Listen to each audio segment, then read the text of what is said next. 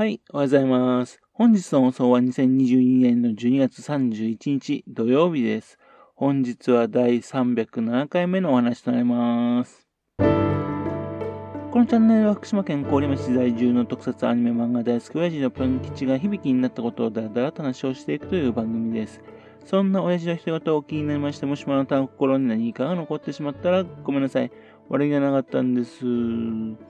今にもこの番組に興味持ってしまったら、ぜひ今後もごひいきのほどよろしくお願いいたします。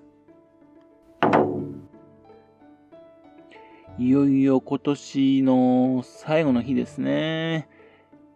何を話そうかなと思っていたらですね、本日少し前ですね、面白い体験をしましたので、ね、その話をしていこうかと思っております。これも出身のね、今泉力也監督がですね、ツイッターのスペースでえー、そして、あの、ホストとして開いてね、それを開催していたんですね。今泉力也監督っていうのはね、稲垣吾郎さんのね、主演のね、窓辺にてっていうのをね、公開中の映画の監督さんです。来年2月やね、漫画を題材にしたね、千尋さんっていう作品ね、そちらもネットフィリックスとともにですね、映画館で上映っていうのが決まっている方なんですね。漫画を題材にするのね、初めてっていうね、どんな風に作品になってるかなって、でね、ちょっと楽しみにしてるんですかね。というわけで最近どんどんどんどんね、人気上昇中の映画監督さんなんですよ。現在ツイッターのフォロワー数がね、22,800人。今ね、あの、郡山市の方のホームページ、そのトップのところでもね、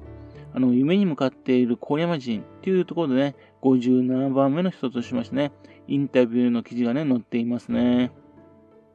郡山市でね、あのー、映画の記憶みたいなことをちょっと書いておりますね。郡山市ね、計画しているフィルムコミッションへのね、布石みたいなもんでしょうかね。ですけども、今泉監督もっと前に取り上げるべきじゃないかなと思うんですけどね。このツイッターのスペースっていうのはですね、1年ぐらい前にね、突然始まった機能なんですよ。自分もまだよくわかってないんですね。クラブハウスっていうあの音声を使ったね、あの配信ソフト、そのやつが流行った時にですね、その時にできたみたいなんですね。話をしたい人はですね、スペースを開きますと、来た人たちとね、そこで自由な会話ができてね、っていう機能なんですよ。これはな、どんな風な機能なのかなと思いながらですね、ちょこちょこと使わせていただいています。例えば、あの、オタクなマガファンがね、ホストでね、定期的にね、開催しているスペース、そちらの方に参加しましてね、喋ってるのをね、ラジオのように聞いたりとかね。あるいはですね、感動したのでですね、フォローしている小山出身の詩人のね、和合良一さん、ね、そちらの方のね、えっ、ー、と、友人の方がですね、朗読会を開いてたんですね。そこに参加した時ですね、和合さんも一緒にいましたね。っていうんで、その詩をね、うんと聞いたっていうふうなこともありました。これなんか贅沢な使い方だなと思いましたね。という感じでね、えっと、みんなですね、その機能あるんですけど、どうやって使っていいのかってね、ちょっと考えあぐねているような状態なんですね。今泉力也監督はですね、ツイッターをね、ちょっと変わった使い方する方なんですね。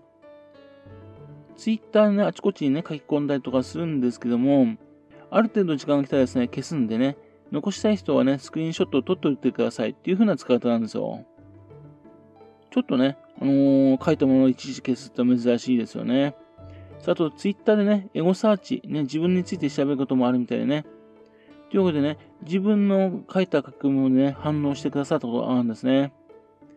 郡山市でね、撮影しました退屈な日々にさようならをという作品ですね。これはさ、郡山市のね、ご当地映画だ。っていうふうな話を書いた時ですね。そういう時にですね、あの、監督の方からね、いいねというふうな返事をいただいております。で、昨日はですね、あちょっと早めに寝ちゃってね、年末年始というね、生活のパターン狂っちゃってましてね、午前の2時半に目が覚めたんですよ。で、ツイッターをパッと開いたらですね、あれ、今泉監督がね、なんかスペース開いてるんですね。で、参加者が90人ぐらいいるんですよ。というわけで、参加してみたわけなんです。どうやらこのスペースですね、えっと、午前0時からね、スタートしていてみたいなんですね。そういえば昨日ですね、誰かと何か話したいってね、ツイートしていたんですね、今泉監督ね。っていうんで、一般の人たちとね、なんか会話したくね、スペースをね、始めたんでしょうかね。そのスペースの名前はね、雑談スペース 1231RE って書いてあるんですね。1231ってのは12月31って意味なんでしょうけどね。RE って意味はちょっとわかんないですよね。まあ、入ってみましたね。レコーディングっていう機能が動いてるんですね。ああ、そっか。このスペースにもですね、録音機能があるんですね。初めてこれ知りました。で、リクエストを送った人ですね、話したいってリクエストを送った人にですね、ポスター側の方でね、選べるみたいなんですね。というわけで、今泉監督とね、1対1でね、会話したりとかね、まあちょっと話がしたい人ができてね、3人で会話したりとかね、こんな感じで話が進んでましたね。恋愛相談みたいなのもありましたし、今泉監督のね、恋愛、恋愛遍歴の話もありましたし、映画の制作のね、あの、監督の姿勢みたいな話もあったし、っていうんで、ね、今泉監督についてね、いろいろと仕事ができて面白かったです。またと、同時にですね、参加しているリスナーの人にどんな人がいるかなと調べられるんでね、っていうんで、ちょこちょことね、あのー、探ってみたんですかね。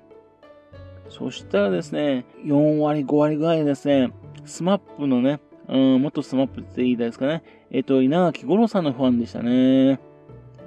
稲垣吾郎さんのファンってすごい多いですね。窓辺にてっていう作品にね、主演されてるからですね。というわけで、その時のね、制作秘話とかね、そういうのが聞きたかったんでしょうかね。実を言いますと、今年ですね、自分のツイートでね、一番反応があったのはですね、今泉監督のね、窓辺にてをですね、まあ、凍りましてね、上映すべきだっていうのだったんですよ。それが一番多かったんですね。えっと、50くらいいいねもらいまして、50くらいリツイートをいただきました。こんなに反響もらったの初めてでしたね。多分ですね、皆さんね、稲垣吾郎さんのね、ファンの方々なんですね。どうもね、本当にびっくりいたしました。ありがとうございました。あと参加した人のね、2割ぐらいはですね、コアな今泉力也さんのファンらしいですね。あとはですね、映画制作だとね、あとは俳優とかされてる方、そういう方が参加してたようです。熱心なファンの人ね、質問とかもね、対応されていましたよね。いやー、かなり細かいことまでね、あのー、質問するなぁなんて思ってね、びっくりいたしました。だから本当に面白いね、スペースでしたね。午前5時になったんで、今泉監督のスペースは終了いたしました。5時間今泉監督お疲れ様でした。自分はですね、2時間30分の参加でしたよね。と思ったらですね、録音があったのでね、えっ、ー、と、スタートのとこから聞き始めたんですね、実はとね。この録音ですが、いつまで聞けるのかなと思ったんですよね。監督はね、5時間長すぎんでね、えっ、ー、と、消すかもしれないよなんて言ってたんですかね。ですも、まあ、そのままずっと残って聞けるような感じみたいですね。そしてこの Twitter のスペースって機能ですね、えー、改めて面白いなと思いましたね。入ってくる人の人数がね、無制限なんですね。っていうんで、ラジオのような感じなんですね。で、まあ、あの、喋れる人はね、そのうちのね、10人ぐらいだっていう話なんですがね。というわけで、えっ、ー、と、本当にラジオ番組みたいなこともね、そういうのもできますし、講演会だとかね、ライブみたいなのね、そういうのもできそうな気がしますよね。大勢の人にね、自分の考えとかね、そういったのを伝えるのにね、非常に便利そうな機能ですね。オタクな使い方としましたね、テレビ番組を一緒に見ながらですね、会話を楽しめるなんかね、そういうのできるんじゃないかなというふうに思いましたね。ということで、スマホを一つですね、その実現できるとね、非常に面白い時代だなというふうに思いました。話をした人にはね、非常にいい時代ですね。自分はね、話すのが苦手なので、ね、ちょっとね、それやるのは難しそうだなと思いましたからね。でも今回ね、本当に今泉監督ね、えっと、質問来るとすぐさまパッと対応しましたね。いや、かなりですね、頭がいいなぁなんて思いましたね。そして、えっと、何気ないシーンの方ね、すごく考えてね、撮影されてるなってことが分かりました。本当にね、これから今泉監督の活動がね、楽しみにしております。今年最後の話はね、なんか変な話になりましたよね。とりあえず、面白い経験しましたよという話でした。はい。それではまた次回よろしくお勉強の話をお付き合いくださいね。本日もお聴きくださいまして誠にありがとうございました。はい。それでは良いお年をお過ごしください。